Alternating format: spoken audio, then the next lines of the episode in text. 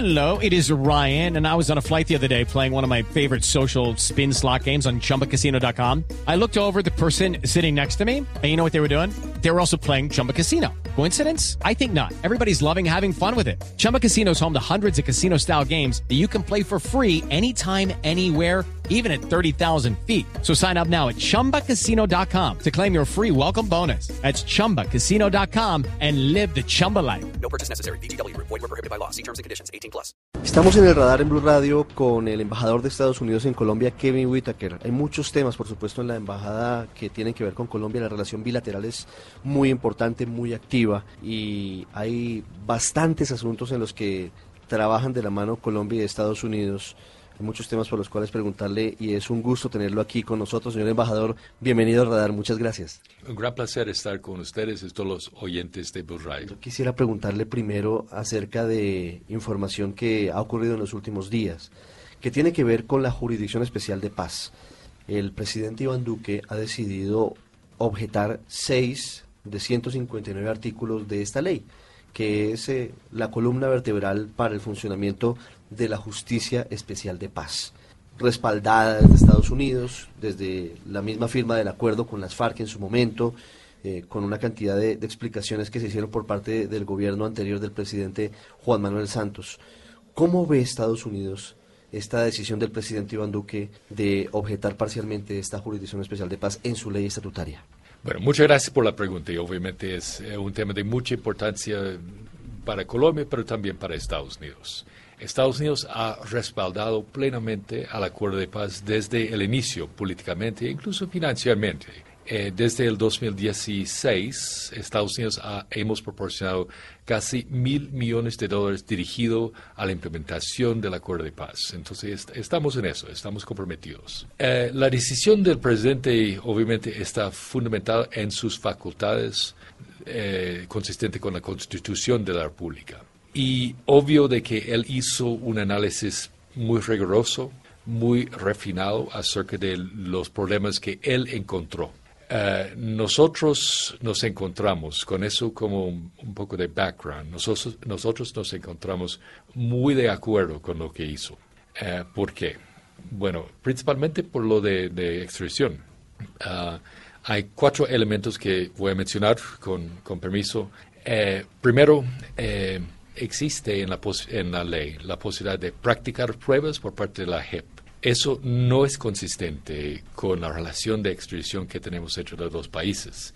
Y yo, yo uh, estoy co convencido de que la extradición ha sido un implemento de mucho valor para los dos países, para la, las víctimas también. Entonces, afectar esa relación eh, no es aconsejable. Entonces, en ese sentido, asegurar o, tratar de clar clarificar ese, ese asunto de, las, de practicar pruebas es de suma importancia. Segundo, eh, hay un elemento en la ley que está eh, objetado por el presidente que dice que las necesidades de las víctimas van encima de lo de extradición. Para mí eso es un falso dilema. Nosotros hemos podido responder a las necesidades de las víctimas incluso cuando los victimarios o los acusados se encuentran en Estados Unidos. Entonces se puede hacer las dos cosas a la misma vez. Además que eso, obvio de que eh, lo principal y importante para las víctimas es obtener las condenas de los acusados. El tercer elemento, y, y que van a continuar así. No, no, no se preocupe. El tercer elemento que nos parece para nosotros muy importante es lo del papel del alto comisionado de paz. El alto comisionado de paz en el, el otro gobierno, el gobierno anterior, y hasta el momento, uh, ha tenido la responsabilidad de manejar y controlar todo eso del listado de la FARC. Y, y, y en eso, obviamente, han habido esfuerzos dirigidos a manipular ese listado, es decir, por, para poner colados, como ustedes dicen acá en Colombia. Y hemos podido, eh, hemos, es decir, Colombia y Estados Unidos, hemos po podido evitar eso. Alto comisionado tiene la capacidad, tiene experiencia, tiene experticia para hacerlo y tiene todo el sentido del mundo, mundo continuar con alto comisionado encargado de eso. Y, y, finalmente el presidente Duque mencionó lo de crímenes de continuación Y, eso para nosotros también es, de mucha importancia. En, en la manera de que una persona puede delinquir bajo los términos de- del acuerdo antes del- de, la firma y puede continuar con eso después, con las mismas condiciones. Eso indica lo que llamamos nosotros en inglés un get out of jail free card, es decir, poder sali- salir de la cárcel pase lo que pase. En esos cuatro elementos están los intereses de Estados Unidos. Pero regreso a mi punto principal. El presidente Duque ha hecho ese análisis en una manera riguroso, consistente con sus facultades bajo la Constitución, y en eso ha demostrado su compromiso al acuerdo de paz y asegurar de que es una paz que todos pueden respaldar. Señor embajador, en el caso de la posibilidad de la práctica de pruebas por parte del Tribunal Especial de Paz, tenemos un caso coyuntural y muy importante que sin duda nos lleva a ese terreno que es el de Jesús Santrich. Hoy ustedes eh, han expresado preocupaciones por eso, la posibilidad de que la JEP hoy al menos hasta hace unas horas cuando el presidente no había objetado la ley, se pudiera haber modificado, según ustedes, el tratado de extradición y la JEP sí pudiera pedir pruebas cuando la Corte Suprema no pide pruebas en caso de justicia ordinaria? No, bueno, no estoy completamente seguro de la pregunta, pero nuestra posición es que no vamos a darle evidencia a la JEP. Hemos dado al como, como es nuestro deber bajo los, los términos de la- del Tratado de Extradición, hemos dado información estableciendo causa probable, que la persona es la persona que buscamos y que y, todos los otro- otros elementos que necesitamos hacer bajo los términos de- del, del tratado. Más allá no vamos a hacer. Y eso fue eh, el mensaje principal de la carta que se envió el Departamento de Justicia al Ministerio de Justicia después del pedido para más información. Algunos interpretaron la carta como una advertencia a la JEP, en el sentido de que podría eventualmente iniciarse alguna investigación en Estados Unidos contra quienes quizás con base en lo que se tiene en, en este momento, pues no accedan a la, a la solicitud de extradición de Santrich. ¿Podría haber una investigación contra magistrados de la JEP en Estados Unidos por obstrucción a la justicia? Eso es una interpreta- interpretación muy atrevida. Pero podría ser. Mira, yo no voy a hacer comentarios acerca de qué se investiga no se investiga, pero para mí eso es una interpretación muy lejos de la situación en que encontramos. Sí. En el caso de las pruebas y de las víctimas, eh, señor embajador, hablando del segundo punto de los que usted nos mencionaba, algunos dicen que con la ley de justicia y paz los exparamilitares no han o, de alguna manera entregado información de una manera fácil, que al estar en Estados Unidos, en prisiones en su país, pues eh, se ha dificultado la posibilidad de que ellos entreguen información para esclarecer sus crímenes y para reparar a sus víctimas. Tengo la impresión de que usted considera que eso no es así. Bueno, eh, eh, hay, hay dos elementos de eso, ¿no? Primero, ¿existe o no existe canales para que las víctimas y los representantes del gobierno de Colombia pueden tener acceso a los victimarios, a los condenados, para buscar la verdad? Eso es un elemento. El otro elemento es si esas personas van a decir la verdad o no. Y eso depende de su voluntad, de su formación, etcétera. En lo primero, lo que es lo único que tenemos control, hemos podido montar todo un sistema para, para facilitar eso. Incluso desde el 2008 hemos podido arreglar más de 3.000 audiencias, incluso videoconferencias y conferencias personales en, en persona, es decir, en vivo, y para, para, para facilita- facilitar eso, para que las víctimas y también representantes del gobierno de Colombia pueden eh, tener acceso a, esos señores. Por eso digo yo de que se puede hacer las dos cosas a la misma vez. Se puede tener acceso efectivo a la persona ah, para satisfacer todas esas eh, preocupaciones. Es decir, si Santrich fuera extraditado, Estados Unidos daría todas las posibilidades para que respondiera en Colombia ante la JEP, para reparar a sus víctimas, Eh, Para reparar a, sus víctimas, sí. y para decir la verdad, digamos. Ah, para decir la verdad. Ahora bien, si existe la canal, eso está comprobado. Ya hemos hecho eso. Si Santrich va a decir la verdad o no, no, no se puede controlar nosotros, ¿no? ¿Cuáles son los colados que han detectado ustedes con las autoridades colombianas a los que nos estaba contando? La posibilidad de que el comisionado de paz tenga, con base en las objeciones del presidente Duque, la potestad de decir quién es y quién no es integrante de un grupo guerrillero. Nos dice que han detectado casos. ¿Tiene alguno en particular que nos pueda contar? Yo, yo no voy a mencionar nombres, pero hemos, hemos encontrado alrededor de tres docenas de nombres que, que no, no quepan, ¿no? Que, que realmente no son miembros de, de la FARC, no eran miembros de la FARC.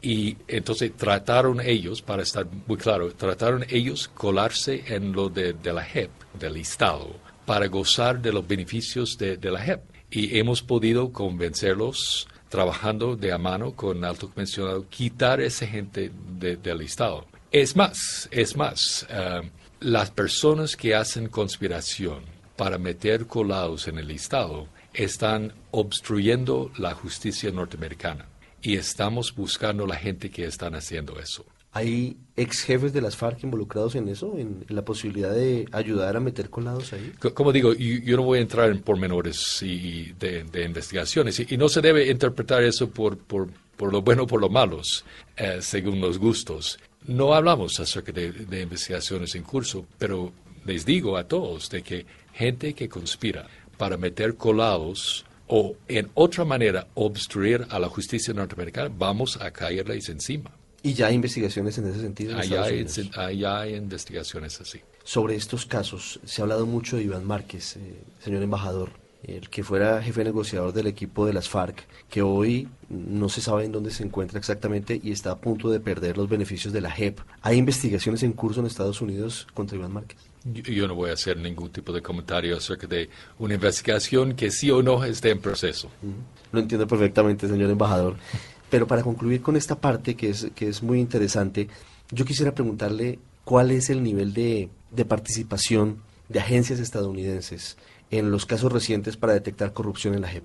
Caso Bermeo, por ejemplo. Sí, ah, mire, nosotros tenemos una relación muy profunda, muy profesional, muy inclusiva con, con la Fiscalía y otros elementos de la justicia colombiana. De, de nuevo, yo no voy a hacer comentarios acerca de ningún caso en, en proceso, pero les digo de que eso ha sido una de las relaciones más fuertes que tenemos en el mundo entero.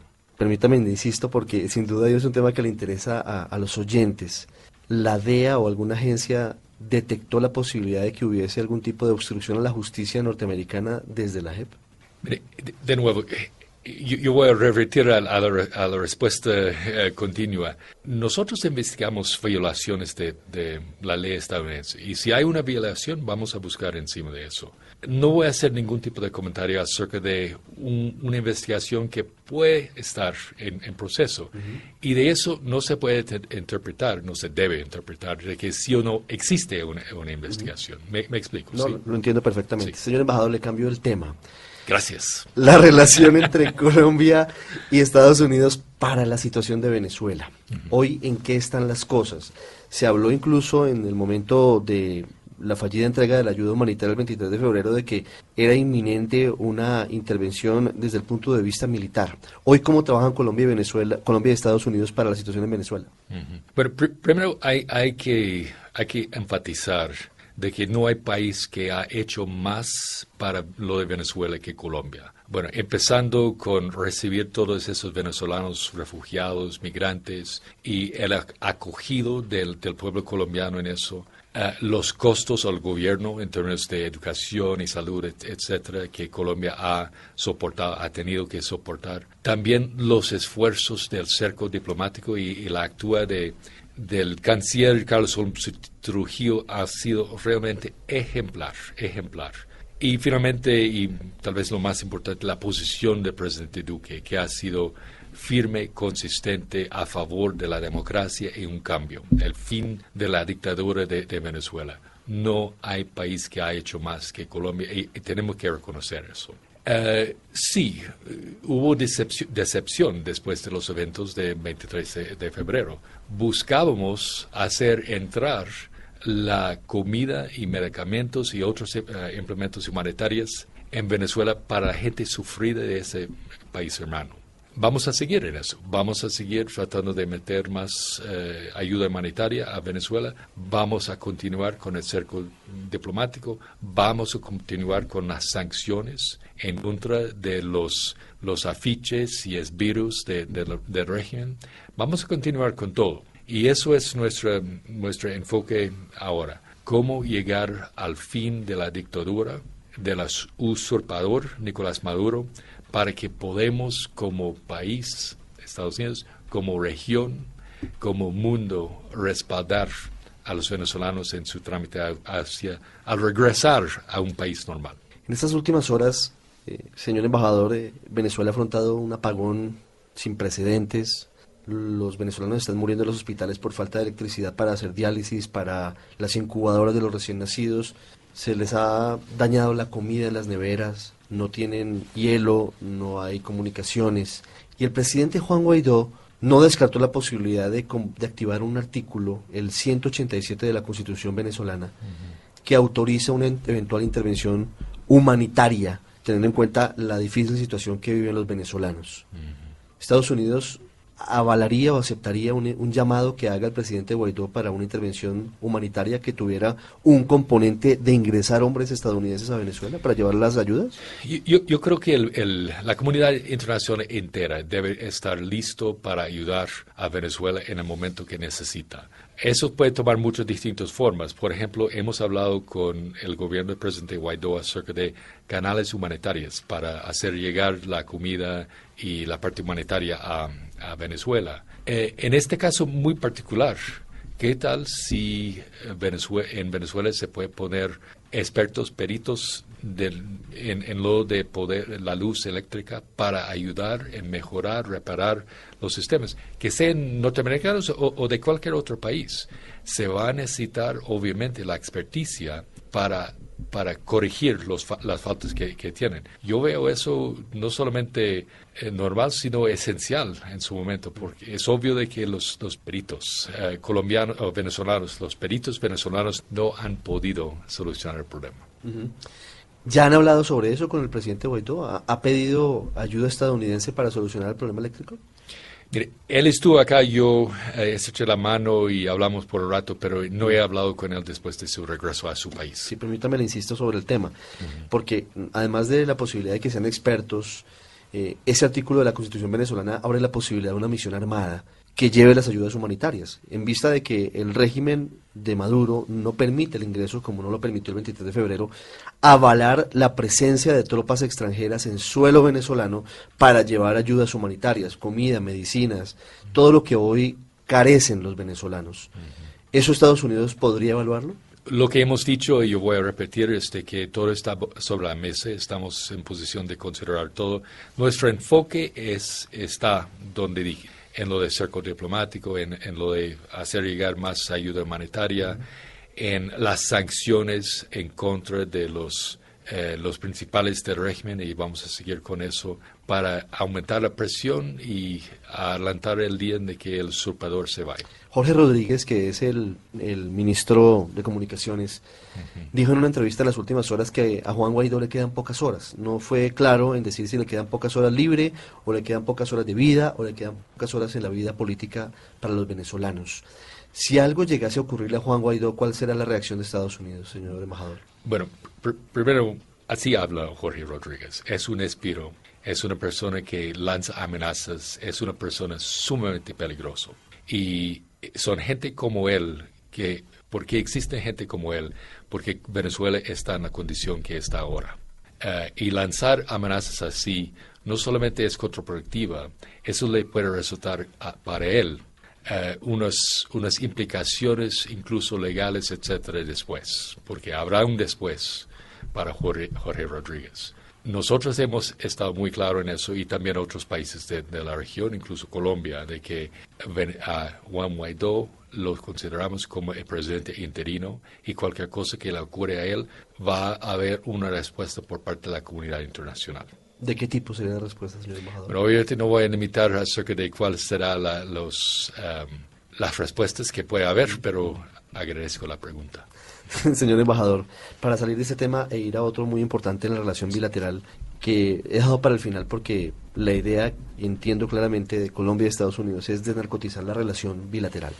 Pero antes de pasar al tema de, los cultivos ilícitos, que es un asunto de gran preocupación, quiero preguntarle si tuvo la oportunidad de ver el reportaje del New York Times en las últimas horas, en los últimos días, señalando que supuestamente los opositores habían incinerado la carga de ayudas humanitarias en el puente binacional entre Cúcuta y San Antonio el pasado 23 de febrero.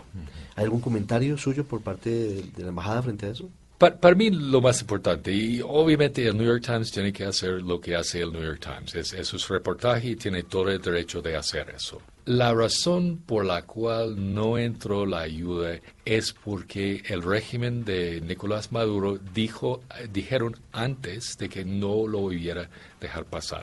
Entonces, el- la culpa, 100%, sin, sin excepciones, para que el hecho de que no llegó la ayuda a la gente sufrida de Venezuela le da a Nicolás Maduro y sus espiros. Y punto. Todo eso de, bueno, de sí, de no, de había cuatro camiones y había un cóctel Molotov y todo eso. Bueno, yo, yo aprecio mucho el trabajo de New York Times, pero para mí eso eh, no es el punto.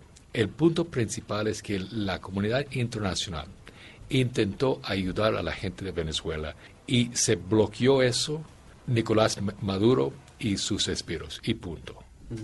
¿Habrá algún intento nuevo para ingresar esas ayudas humanitarias que están hoy en Cúcuta? Por supuesto, por supuesto, y en otros lugares también. Pronto.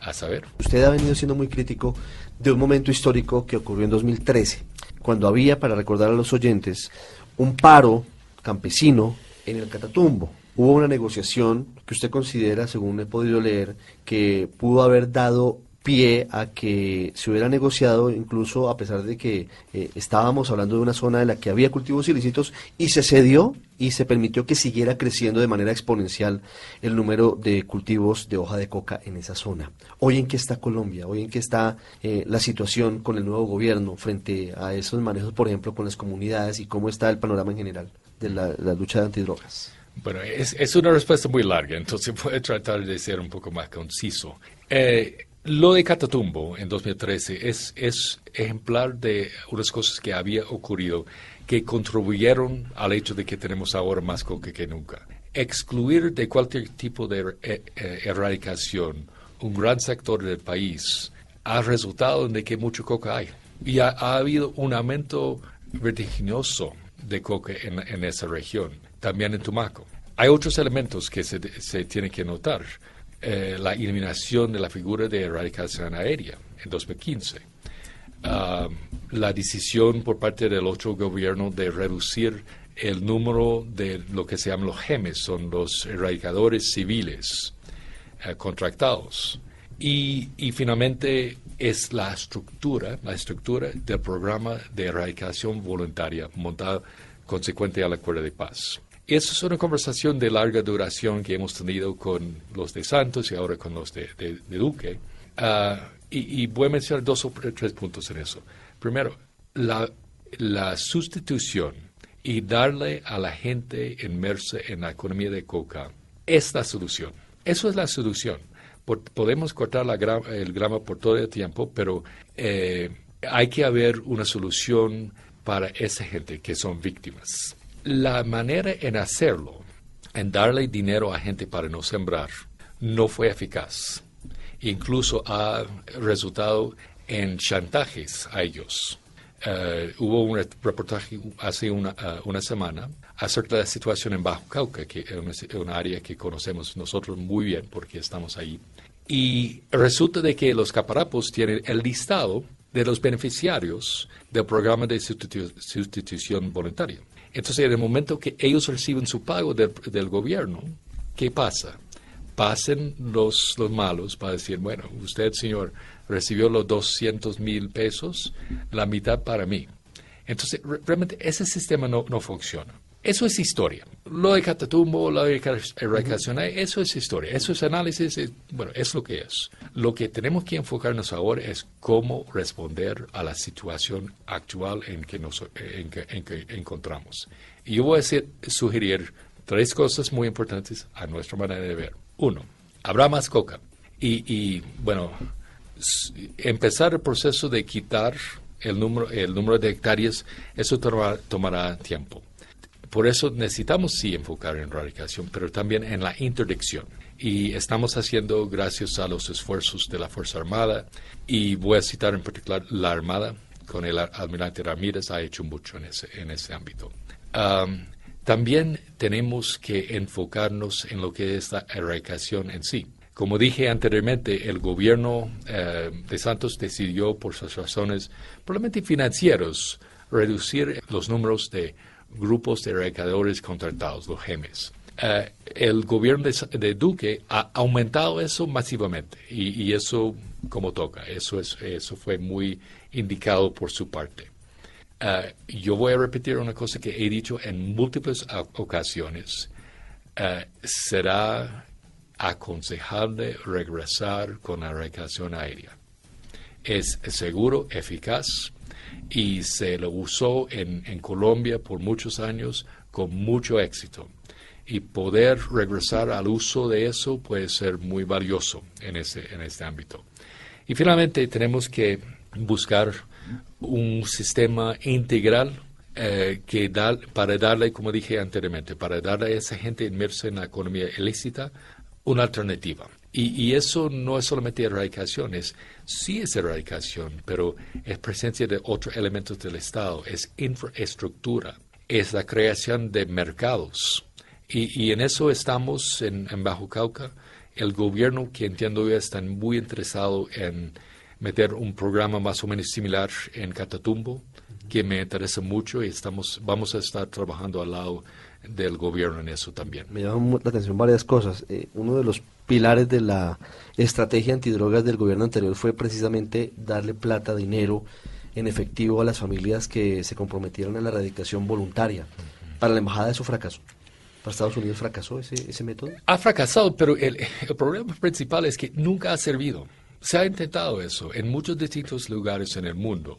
Y, y eso fue el diálogo que sostuvimos con el, el anterior gobierno, es que nunca ha servido eso. Y no sirvió aquí, que fue un, un cuento ya cantado habrá más coca, dice usted, inevitablemente. ¿Hasta cuándo va a seguir creciendo el número de hectáreas de cultivos de coca en Colombia, de acuerdo a, las estadísticas o a las mediciones o a las previsiones que tienen ustedes? Bueno, estamos en una cifra top ahora, entonces es difícil decir por cuánto tiempo va a durar más, pero el, la historia nos enseña de que sin la erradicación como un elemento de, de un una política integral va a haber más, más coca. Y, eso será la, coca y como siempre digo yo eso no es algo eh, que no se ha experimentado en el pasado. Más coca más cocaína más cocaína, más problemas de seguridad pública en Colombia y más problemas de salud pública en Colombia, Estados Unidos y otros países. Fíjense que el expresidente Santos, en su intervención la semana pasada ante la Corte Constitucional, controvertía un poco lo que usted nos dice. y, obviamente se le fueron encima varios sectores, pero él, entre otras cosas, decía que en 2006 y 2007 la cantidad de hectáreas fumigadas o asperjadas con glifosato fue la más alta en la historia. Y que a pesar de eso, la producción de cocaína también fue de las más altas en la historia. Para él no hay una relación directa entre que haya más cultivos de hoja de coca y más producción de cocaína. Bueno, hay, hay varios elementos en eso. Voy, a citar uh, dos por lo menos. Sí, uh, asperjamos mucho en, aquel tiempo, 2006-2007. E, es es un poco misleading, es decir, no, no se puede fijar mucho en la cifra como si. ¿Por qué? Porque para matar la mata de coca hay que asperjar por lo menos dos o tres veces. Entonces sí asperjamos los 100.000 hectáreas, pero eso no necesariamente implica de que se quitó, se eliminó, se, se mató la mata. Ah, entonces hay, que tomar eso en cuenta. Es, es un proceso. Y, y eso se debe casualmente, parentéticamente, a lo suave del, químico. Hay, hay, químicos, hay moléculas, como dicen acá, que son mucho más fuertes, que, que mata de una vez, pero decidimos usar lo más suave para proteger al medio ambiente y la salud humana. Ah, en eso, obviamente, el premio Nobel y yo, y obviamente él tiene toda la credibilidad que le, corresponde plenamente a eso, y también la credibilidad de haber luchado al lado de, Estados Unidos en, todo eso por muchos años. Entonces tiene, tiene mucha credibilidad en eso, pero eso es una observación que hago yo. Estamos a punto de que la Corte Constitucional defina, como le comentaba, y usted seguramente, por supuesto, conoció esa audiencia la semana anterior, para definir si eventualmente reactiva la autorización para que se pueda asperjar, se pueda usar desde las avionetas el glifosato para la fumigación de los cultivos de hoja de coca. Sin esa alternativa sería imposible sacar adelante una disminución efectiva de los cultivos ilícitos en Colombia. Bueno, formado así es difícil responder a la pregunta bueno, en el caso de que no hay 100 grupos de erradicadores contratados, hay 100.000, obviamente se puede hacer, eso es una aspersión. Nuestro punto es lo siguiente, es un implemento que ha demostrado su, su valor, que ha servido muy bien para Colombia, es seguro, es eficaz, evite, y eso fue un punto que hizo muy bien, creo yo, el presidente Duque, evite muchos de los daños, daños humanos. Hemos tenido muchos policías y erradicadores civiles eh, que han perdido pies, etcétera, que han perdido su vida incluso en ataques por los, por los narcos. Y en el avión eh, se puede evitar ese tipo de, eh, de, no voy a decir inconveniencia, pero ese tipo de tragedia, ¿no? ¿Por qué promover o pedir que se use en Colombia cuando hay fallos judiciales en Estados Unidos que dicen que el glifosato es perjudicial para la salud humana. E, Esos son cosas distintas, ¿no? Y uno es la parte judicial mm. y que se, debe respetar eso. Eso fue un, un, proceso con jurado y el jurado decidió que hubo daños. Estamos hablando del caso en California, más, más, más recién. Eso no afecta a la ciencia y la ciencia es bien clara que no es nocivo para la salud humana, usado como se indica, que no es carcinógeno tampoco. Y eso es la posición de los científicos de Estados Unidos, de Europa, de Alemania, de Japón, de Nueva Zelanda, de Australia, etcétera, etcétera, etcétera. Está, está certificado para uso en todos esos países. Uh, una cosa es lo judicial y una decisión de un jurado y hay que respetar eso. Eso no cambia la ciencia. Con este aumento del número de cultivos ilícitos, señor embajador, ¿Colombia podría en algún momento volver a ser desertificada en la lucha antidroga? Bueno, yo espero que no, yo espero que no. Y obviamente la figura ha cambiado un poco. Uh, es si Colombia o otro país, un major, un país más grande de eso, ha fallado demostrablemente en sus compromisos internacionales antinarcóticos. Para mí no será justificado eso. Y eso es el argumento que yo digo una y otra vez con mis compañeros en Washington, que no está justificado una decisión de, como dicen coloquialmente, de desertificar a, a Colombia. ¿Qué parte hace Estados Unidos para lo que se ha mencionado muchas veces de la corresponsabilidad en el tema de las drogas? Colombia las produce, pero en el mercado en Estados Unidos es bastante grande.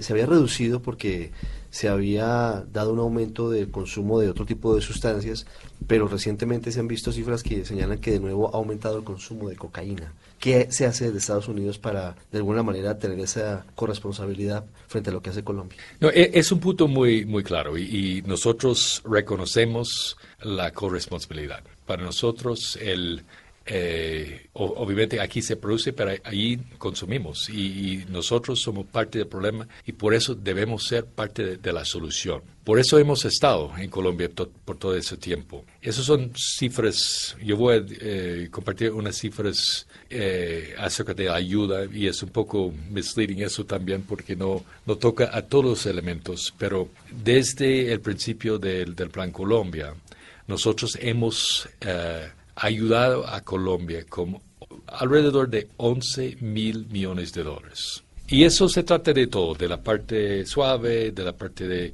erradicación, de la parte militar, etcétera, todos los elementos en 20 años, 1999, 20 años. El año pasado, a nivel federal y estatal, Uh, gastamos en Estados Unidos 10 mil millones de dólares en programas para evitar el consumo, programas de salud, programas para ayudar y evitar el consumo y ayudar a los adictos. E, e, entonces, sí es cierto que tenemos que contribuir a eso y sí lo estamos haciendo. Y, y los costos son muy altos, ¿no? El, el, el consumo de cocaína sí ha aumentado. El problema que tenemos principal, particularmente acerca de los muert las muertes, es, uh, son opioides, uh -huh, fenetil, etcétera, etcétera, etcétera. Y coca cocaína no es uno de esos, pero no importa, es otra droga seria. El año pasado tuvimos alrededor de uh, 70 mil muertos. En un año, 70 mil muertos. En toda la guerra de Vietnam, que fue muy contundente, muy difícil para nosotros. Perdimos 52 mil